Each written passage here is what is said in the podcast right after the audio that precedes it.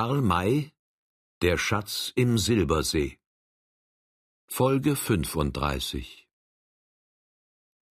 Die Pferde der Neuangekommenen wurden von den Timbabatschen in den Wald geführt, in welchem sich auch die ihrigen befanden. Ihr Häuptling hatte bisher stolz in seiner Hütte gesessen und kam nun langsam hervor, ziemlich verdrossen darüber, dass man von ihm nicht mehr Notiz nehmen wollte. Er war ein finsterer Kerl mit langen Beinen und Armen, welche ihm etwas Orang-Utan-ähnliches gaben. Er war nicht weniger erstaunt als die anderen gewesen über die plötzliche Ankunft so vieler Weißer, hielt es aber für seiner Würde angemessen, dies nicht merken zu lassen, sondern ihre Anwesenheit als etwas ganz Selbstverständliches hinzunehmen. Darum blieb er von fern stehen und blickte über sie hinweg nach den Bergen hinüber, als ob er mit ihnen nicht das Mindeste zu schaffen habe. Aber er hatte sich verrechnet. Denn die Tante Droll kam zu ihm und sagte, Warum tritt das lange Ohr nicht näher? Will er die berühmten Krieger der Bleichgesichter nicht begrüßen?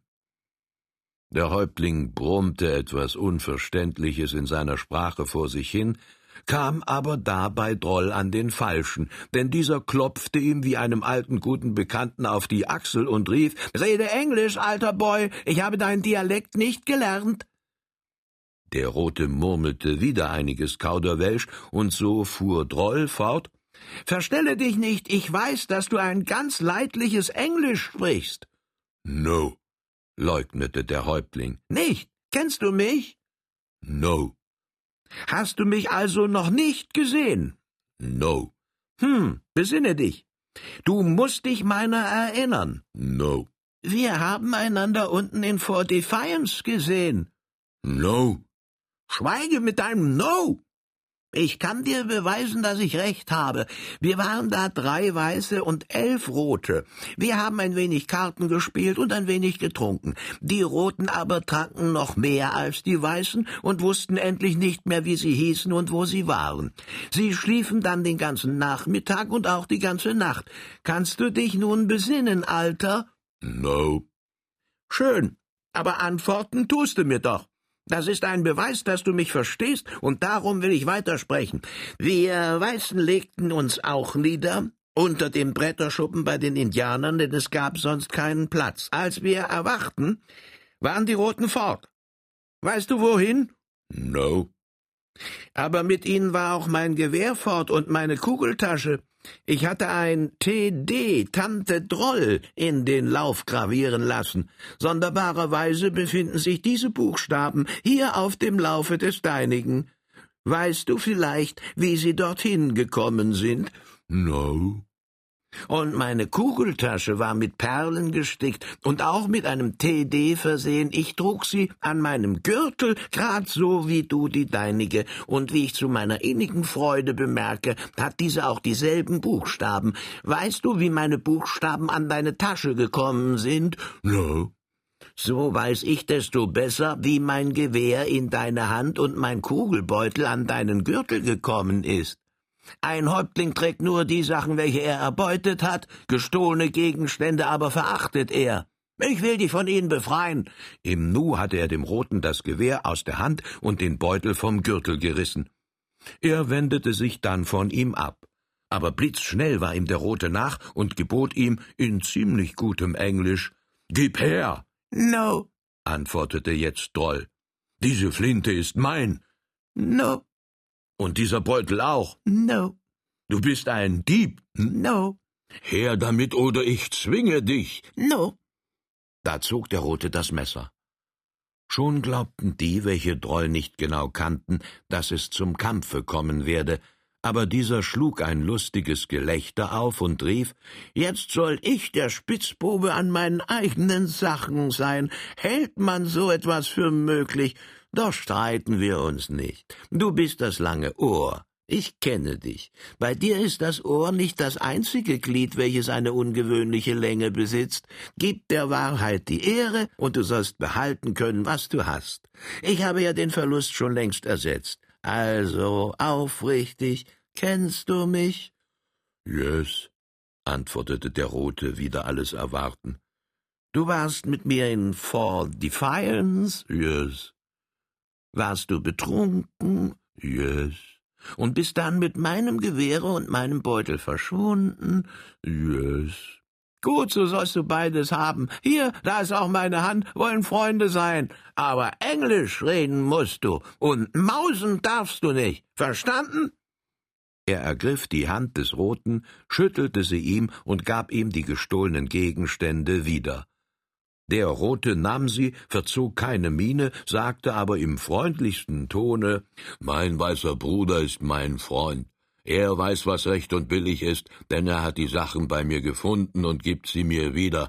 Er ist ein Freund der roten Männer, und ich liebe ihn. Ja, Freundchen, ich lieb dich auch. Das wirst du bald erkennen, denn wenn wir nicht gekommen wären, so würdet ihr höchstwahrscheinlich eure Skalpe verlieren. Unsere Skalpe? Wer sollte sie uns nehmen? Die Utahs. Oh, die kommen nicht. Die sind von den Navajos geschlagen worden, und wir werden diesen bald folgen, um uns auch viele Kopfhäute der Utahs zu holen. Da irrst du dich. Aber wir sehen doch Häuptlinge und Krieger der Utahs hier als Gefangene bei euch. Also müssen sie doch besiegt worden sein. Die haben wir auf unsere eigene Rechnung gefangen genommen. Die Navajos aber sind schmählich geschlagen worden und entflohen. Die Utahs reiten hinter ihnen her und werden vielleicht heute noch hier am Silbersee erscheinen. Uff, rief das lange Ohr, indem ihm vor Erstaunen der Mund offen stehen blieb. Auch seine Untergebenen ließen laute Ausrufe des Betroffenseins hören. Ist's möglich? fragte der große Bär. Redet diese weiße Tante die Wahrheit? Ja, antwortete Winnetou, welcher als derjenige, dem die Umgebung des Silbersees am besten bekannt war, das Wort ergriff. Wir werden euch alles ausführlich erzählen, aber erst nachdem wir uns vergewissert haben, dass wir nicht von den Feinden überrascht werden können. Ihr Erscheinen ist alle Augenblicke zu erwarten. Es mögen fünfzig Krieger der Timbabatschen sofort hinab in den Canyon reiten. Der Humpli Bill und der Ganstig Uncle gehen mit ihnen. Ich auch mit, bat der Hoppelfränk. Ich auch, schloss sich ihm Droll an. Gut, meinte Winnetou. Ihr sollt auch mitreiten. Ihr geht hinab bis an die Stelle, an welche der Canyon schmal zu werden beginnt, und setzt euch da hinter den Felsen fest. Es gibt dort Vorsprünge und Vertiefungen genug, welche euch Schutz gewähren. Die Utahs werden die Navajos kräftig drängen, um mit ihnen zugleich den Silbersee zu erreichen. Ihr sollt den Freunden Hilfe leisten und uns, sobald ihr die Feinde nahen seht, einen Boten senden, damit wir auch kommen. Lasst eure Pferde vorher saufen. Trinkt auch selbst, denn da unten gibt es kein Wasser. Und der große Bär wird euch zu essen mitgeben. Fleisch war genug vorhanden. Es hing, um zu trocknen, an Riemen, welche an den Bäumen ausgespannt waren. Trinkwasser gab es im Überfluss. Von den Bergen flossen mehrere Bäche herab, welche den See speisten. An einen dieser Bäche hatten sich die Pferde gemacht, um ihren Durst zu stillen. Bald waren die fünfzig Mann mit den vier Weißen zum Aufbruche bereit. Der kleine Bär bat seinen Vater mitreiten zu dürfen, was ihm sofort gewährt wurde. Er kannte besser als die Timbabatschen den See und den Canyon. Seine Anwesenheit konnte ihnen von großem Vorteile sein. Das Gebirgstal des Silbersees zog sich von Nord nach Süd, war an seiner Ost- und Westseite vollständig unzugänglich und konnte im Norden nur durch den Canyon und die Felsenenge, aus welcher die Weißen gekommen waren, erreicht werden, während nach Süden hin der See sein Wasser in eine Schlucht ergoss, welche nach dorthin den Ausgang bildete. Von Süden her war kein Feind zu erwarten. Von dorther sollten vielmehr die befreundeten Navajos kommen. Nach dorthin brauchte man also keine Vorsichtsmaßregeln anzuwenden, diese waren nur gegen Norden hin am Platze. Wer nach dieser Richtung die Umgebung des Silbersees untersuchte, dem musste bald die Ansicht kommen, dass derselbe früher seinen Abfluss nicht nach Süden, sondern nach Norden gehabt hatte.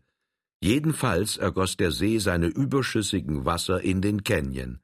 Jetzt aber lag zwischen diesem und jenen eine ziemlich breite, dammartige Erhöhung, welche es früher nicht gegeben hatte. Von selbst war sie nicht entstanden, also lag die Vermutung nahe, dass sie eine künstlich aufgeworfene sei. Aber die Hände, welche diese Arbeit vollendet hatten, waren längst in Staub zerfallen, denn der Damm trug Bäume, deren Alter gewiss nicht unter hundertfünfzig Jahre war. Zu welchem Zwecke hatte man diesen Damm errichtet? Gab es jetzt noch einen Menschen, welcher imstande war, diese Frage zu beantworten? Das von Winnetou abgesandte Detachement ritt über den Damm hinweg, hinter welchem der Canyon begann. Er war hier kaum zehn Ellen breit, erst flach, und schnitt sich nur nach und nach tiefer in den Boden ein. Je größer dann seine Tiefe wurde, desto mehr nahm er auch an Breite zu. Vegetation schien es, wenigstens nach dieser Seite hin, nur in der Nähe des Sees zu geben. Kurz hinter dem Damme hörten die Bäume und Sträucher auf, und bald war selbst kein Grashalm mehr zu sehen. Kaum war die Truppe zehn Minuten geritten, so besaßen die Wände des Canyons bereits eine Höhe von über hundert Fuß, noch eine Viertelstunde, und sie schienen bis an den Himmel zu reichen. Hier gab es bereits das rundgescheuerte Steingeröll, welches das Reiten so sehr erschwerte. Nach der dritten Viertelstunde wurde der Canyon plötzlich breiter, doppelt so breit, als er bisher gewesen. Seine Wände waren nicht nur in der Höhe, sondern auch unten vielfach zerklüftet. Es sah fast aus, als ob die Felsen auf Säulen ständen, welche Laubengänge bildeten, in denen man sich verstecken konnte. Hier sollen wir halten, sagte der kleine Bär, welcher mit den Weißen voranritt. Es gibt da Löcher und Höhlen genug, in denen wir uns verstecken können. Und die Pferde schaffen wir eine Strecke weit zurück, meinte Droll, dass sie von hier aus, wo es leicht zum Kampfe kommen kann, nicht gesehen werden. Diese Maßregel war vorteilhaft und wurde also befolgt. Die fünfundfünfzig Mann versteckten sich zu beiden Seiten in die Vertiefungen. Die Weißen behielten den kleinen Bären bei sich, weil dieser ihnen alle etwa erforderliche Auskunft geben konnte. Er erkundigte sich so verständig und ernst wie ein erwachsener Krieger nach den Ereignissen der letzten Tage und wollte es gar nicht glauben, dass die Utahs zurückgeschlagen worden. Desto größer aber war die Anerkennung, welche er den Bleichgesichtern zollte. Meine weißen Brüder haben gehandelt als mutige und doch bedächtige Männer, sagte er, die Navajos aber sind blind und taub gewesen. Sie mussten siegen, denn sie wurden von den Utahs noch nicht erwartet. Wenn sie sich still in das Tal geschlichen hätten und über die Utahs hergefallen wären, so konnten sie diese vollständig vernichten. Sie haben aber vor der Zeit geschrien und geschossen und mussten darum ihre Skalpe hergeben. Nun sind ihnen die Utahs überlegen, und wenn der Kampf sich bis in die Nähe des Sees heraufzieht, so so werden wir ein Wörtchen mitzusprechen haben, fiel Droll ein.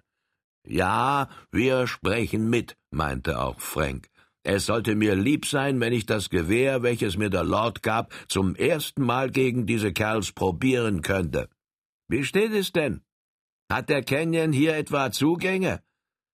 Nein, es gibt nur einen, nämlich die Spalte, durch die ihr nach dem Kessel gekommen seid, und die kennen die Utahs nicht. Aber die Navajos? Nur wenige von ihnen, und diesen wird es nicht einfallen, sie zu benutzen, denn der Weg ist.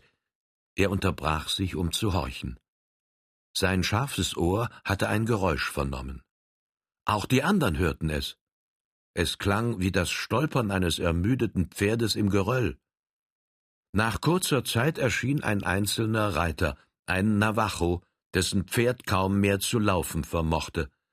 Der Mann schien verwundet zu sein, denn sein Anzug war mit Blut befleckt, und er arbeitete trotzdem unausgesetzt mit Händen und Füßen, um seinen Gaul zu erneuter Anstrengung anzutreiben.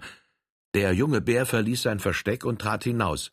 Sobald der Navajo ihn erblickte, hielt er sein Pferd an und rief erfreut Uff, mein junger Bruder. Sind die erwarteten Krieger der Navajos schon angekommen? Noch nicht. So sind wir verloren. Wie kann ein Krieger der Navajos sich verloren geben? Der große Geist hat uns verlassen und sich zu den Hunden der Utahs gewendet. Wir haben sie im Tale der Hirsche überfallen, um sie zu erwürgen, aber unsere Häuptlinge hatten den Verstand verloren, und wir wurden geschlagen. Wir flohen, und die Utahs folgten uns. Sie waren stärker als wir, dennoch hätten wir uns gehalten. Aber heute früh ist ein großer neuer Trupp zu ihnen gestoßen. Sie sind nun viermal so stark wie wir und drängten gar mächtig hinter uns her. Uff, so seid ihr vernichtet. Fast. Zehn Flintenschüsse abwärts von hier wog der Kampf. Ich wurde abgesandt, um vom See aus Hilfe zu holen, denn wir dachten, die erwarteten Krieger seien bereits angekommen. Nun sind unsere Leute verloren. Noch nicht. Steig ab und ruhe dich hier aus. Es wird Hilfe kommen. Wie erstaunte der Mann, als er jetzt fünfzig Timbabatschen und vier Weiße erscheinen sah. Diese letzteren hatten den Bericht des Navajos nicht verstanden, da sie der Sprache desselben nicht mächtig waren, sie ließen ihn sich von dem kleinen Bären verdolmetschen. Als sie hörten, wie es stand, sagte Droll, wenn es so steht, so müssen sich die Navajos augenblicklich zurückziehen. Es mag schnell jemand zu ihnen hinabreiten, um ihnen zu sagen, dass wir sie hier aufnehmen werden. Und ein zweiter muss an den See, um unsere Gefährten und die übrigen Timbabatschen zu holen. Was fällt dir ein? widersprach der Hoppelfränk. Nach diesem Plane sind die Navajos verloren. Wieso? fragte Droll erstaunt. Meinst du, dass ich kein Westmann bin? Der beste Westmann kann einmal einen schlechten Gedanken haben. Die Navajos stehen gegen eine solche Übermacht, dass sie vernichtet werden, sobald sie sich zur Flucht wenden, denn die Utahs reiten sie dann einfach nieder. Sie müssen unbedingt bleiben. Sie müssen sich halten, bis das Gefecht zum Stehen kommt. Und dass dies geschieht, dafür werden wir sorgen. Brav, Frank, du hast recht, stimmte der Humphrey Bill bei. Und der Ganstig-Ankel meinte auch, ja, ja, Sie müssen unten bleiben, bis wir die Utahs dort vertreiben. Gut, nickte der Hoppel, höchst stolz auf den Beifall, welchen er fand. Ein Krieger der Timbabatschen reitet schnell nach dem See, um Hilfe zu holen. Drei bleiben hier bei den Pferden, damit diese keine Dummheiten machen, und wir übrigen laufen, was wir können, den Navajos zu Hilfe. Vorwärts! Dieser Vorschlag wurde sofort ausgeführt.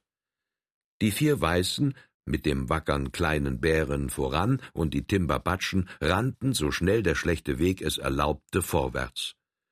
Noch waren sie nicht sehr weit gekommen, so hörten sie einen Schuss fallen, bald noch einen.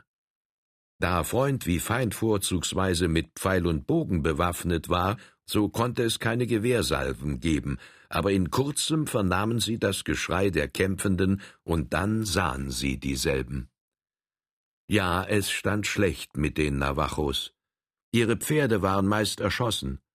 Sie fanden hinter den Kadavern derselben die einzige Deckung, welche es gab, denn die Seitenwände des Canyon waren hier glatt und winkellos, so dass sie kein Versteck gewährten. Ihre Pfeile schienen ihnen auszugehen, denn sie schossen nicht leichtsinnig und nur dann, wenn sie ihres Zieles sicher waren. Einige der Künsten von ihnen rannten umher, um die Pfeile der Utahs aufzulesen und denselben zurückzusenden. Diese letzteren waren so zahlreich, dass sie in mehreren Reihen hintereinander die ganze Breite des Canyons ausfüllten. Sie kämpften zu Fuß und hatten ihre Pferde zurückgelassen, damit sie ihnen nicht erschossen würden. Das war ein großes Glück für die Navajos. Wären die Utahs aufgestiegen und auf sie losgestürmt, es wäre kein einziger von ihnen am Leben geblieben. Jetzt verstummte das Kampfgeheul für kurze Zeit. Man sah die Hilfe kommen. Die vier Weißen blieben, bis sie die Utahs im Bereiche ihrer Kugeln wussten, ganz offen in der Mitte des Canyons stehen, legten die Gewehre an, zielten und drückten ab. Ein Geheul von Seiten der Utahs bewies, dass die Kugeln getroffen hatten. Noch vier Schüsse, ein erneutes Heulen.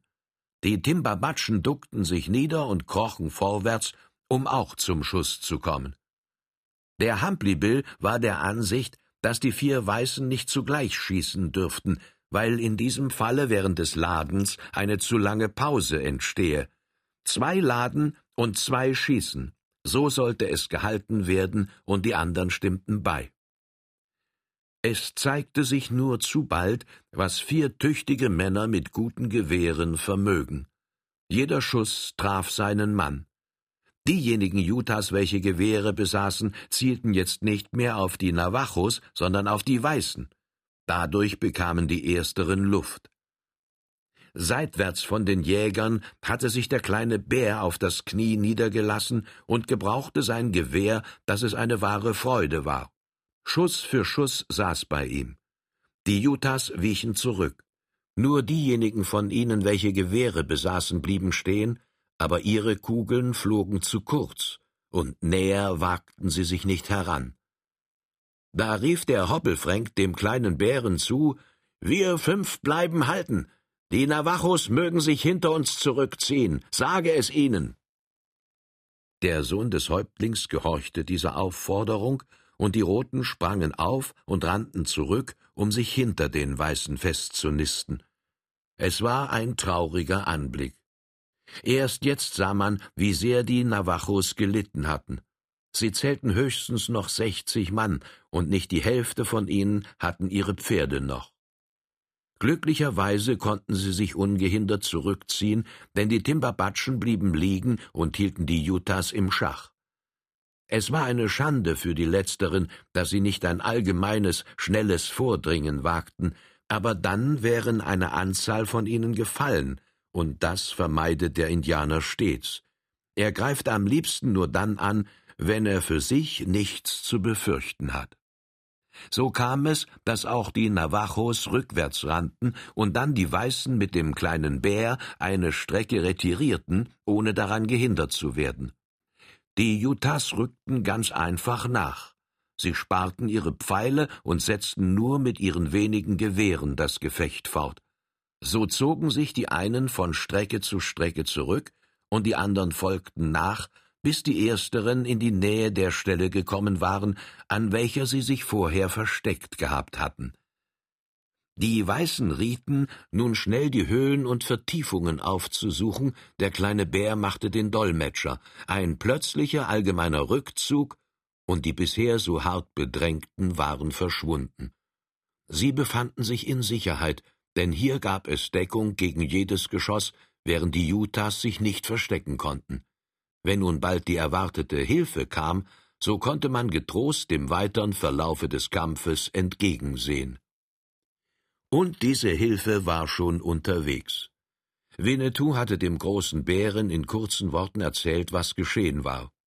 Der letztere machte ein höchst bedenkliches Gesicht und meinte, ich habe die Navajos gewarnt, ich riet ihnen zu warten, bis alle ihre Krieger beisammen seien, aber sie glaubten, dass die Utahs sich auch noch nicht vereinigt hätten und wollten die einzelnen Haufen derselben einen nach dem andern vernichten. Nun haben sie das Schicksal erlitten, welches sie den Feinden bereiten wollten. Noch nicht, sagte Old Shatterhand. Sie sind noch nicht vernichtet worden. Meinst du? Ich denke anders. Ich kenne die Versammlungsorte der Utahs. Wenn die Navajos vom Tal der Hirsche rückwärts fliehen, müssen sie an mehreren solchen Orten vorüber und können leicht von allen Seiten eingeschlossen werden. Und selbst wenn es ihnen gelingt, in die Berge zu entkommen, so wird die Zahl der Utahs von Ort zu Ort größer werden, und es kann leicht geschehen, dass wir tausend ihrer Krieger hier am Silbersee zu sehen bekommen. Ob die Navajos diesen unter solchen Umständen erreichen, das ist sehr zweifelhaft. Wie steht es dann mit dir? Werden die Utahs dich als Feind behandeln? Ja. So befindest du dich in der größten Gefahr. Nein. Wohl, weil du die Timbabatschen hier hast und auch noch einige Navajos erwartest. Nein. Ich verlasse mich weder auf die einen noch auf die anderen, sondern ganz allein auf mich selbst. So begreife ich dich nicht. Ich fürchte mich vor tausend Utahs nicht. Und ich verstehe das nicht. Ich brauche nur die Hand aufzuheben, so sind sie verloren. Ein einziger kurzer Augenblick tötet sie alle. Hm? Alle? So glaubst du es nicht? Ja, du kannst so etwas nicht begreifen. Ihr Bleichgesichter seid sehr kluge Männer, aber auf einen solchen Gedanken würde keiner von euch kommen. Er sagte das in stolzem Tone. Der Blick Old Shatterhands schweifte rund über den See, an den Bergen hin, und dann antwortete er, indem ein leises Lächeln um seine Lippen zuckte, Du bist es aber auch nicht, welcher auf diesen Gedanken gekommen ist. Nein. Wer sagt dir das? Ich selbst. Wir Weißen können keinen solchen Gedanken hegen, weil wir Christen sind und den Massenmord scheuen, aber klug genug sind wir dennoch, euch in eure Seelen zu blicken. Du meinst zu wissen, warum ich mich vor tausend Feinden nicht fürchte? Ja. Sage es. Soll ich dadurch dein Geheimnis verraten? Du verrätst es nicht, denn du kannst unmöglich das Richtige treffen. Es ist ein Geheimnis, welches jetzt nur noch zwei Personen kennen. Ich und mein Sohn. Und ich. Nein. Beweise es. Gut. Du tötest tausend Jutas in wenigen Augenblicken? Ja. Wenn sie sich im Canyon befinden? Ja. Das kann weder durch Messer, Gewehre oder sonstige Waffen geschehen. Nein, und eben das, wodurch und wie es geschieht, vermagst du dir gar nicht zu denken. Gar wohl. Nämlich durch eine Naturkraft. Durch die Luft, also Sturm? Nein. Durch Feuer? Auch nicht. Also durch das Wasser. Deine Gedanken sind gut und klug, aber weiter kommst du nicht. Wollen sehen. Wo hast du genug Wasser, um so viele Menschen zu töten? Im See. Werden diese Leute in den See gehen? Nein. Also muss der See zu den Leuten gehen. Er muss seine Fluten plötzlich in den Canyon ergießen. Wie ist das möglich? Es liegt doch ein hoher, starker Damm dazwischen. Nun, dieser Damm ist vor alter Zeit nicht gewesen, er ist gebaut worden, und dabei hat man ihm eine Einrichtung gegeben, durch welche er plötzlich geöffnet werden kann, so dass der trockene Canyon sich augenblicklich in einen reißenden Strom verwandelt. Habe ich es erraten? Trotz der Ruhe, welche ein Indianer und besonders ein Häuptling in allen Lagen zu bewahren hat, sprang der große Bär auf und rief Herr, bist du allwissend? Nein, aber ich denke nach. Du hast es erraten. Wirklich, du hast es erraten. Aber wie bin ich zu diesem Geheimnisse gekommen? Durch Erbschaft. Und wie wird der Damm geöffnet? Wenn du mir erlaubst nachzuforschen, so werde ich dir diese Frage sehr bald beantworten. Nein, das darf ich dir nicht erlauben. Aber kannst du auch erraten, weshalb dieser Damm errichtet worden ist? Ja? Nun, aus zwei Gründen. Erstens zur Verteidigung. Die Eroberer der südlichen Gegenden kamen alle von Norden. Dieser große Canyon war ein beliebter Weg der Eroberer. Man baute den Damm, um ihn zu sperren und das Wasser plötzlich loslassen zu können. Und der zweite Grund, der Schatz. Der Schatz? Fragte der Häuptling, indem er einen Schritt zurücktrat. Was weißt du von ihm? Nichts, aber ich errate viel. Ich sehe den See, seine Ufer, seine Umgebung und denke nach. Bevor es den Damm gab, war kein See vorhanden, sondern ein tiefes Tal, durch welches die Bäche, die es heute hier noch gibt, in den Canyon flossen, den sie sich gegraben hatten. Eine reiche Nation wohnte hier. Sie kämpfte lange Zeit gegen die andringenden Eroberer. Sie erkannte, dass sie nachgeben fliehen müsse, vielleicht einstweilen nur, sie vergrub ihre Kostbarkeiten, ihre heiligen Gefäße hier in dem Tale und errichtete den Damm, damit ein großer See entstehe, dessen Flut der unbesiegbare, stumme Wächter dieses Schatzes sei. Schweig, schweig, sonst enthüllst du alles, alles, rief der große Bär erschrocken sprechen wir nicht von dem Schatze, sondern nur von dem Damme. Ja, ich kann ihn öffnen, ich kann tausend und noch mehr Utahs ersäufen, wenn sie sich im Canyon befinden.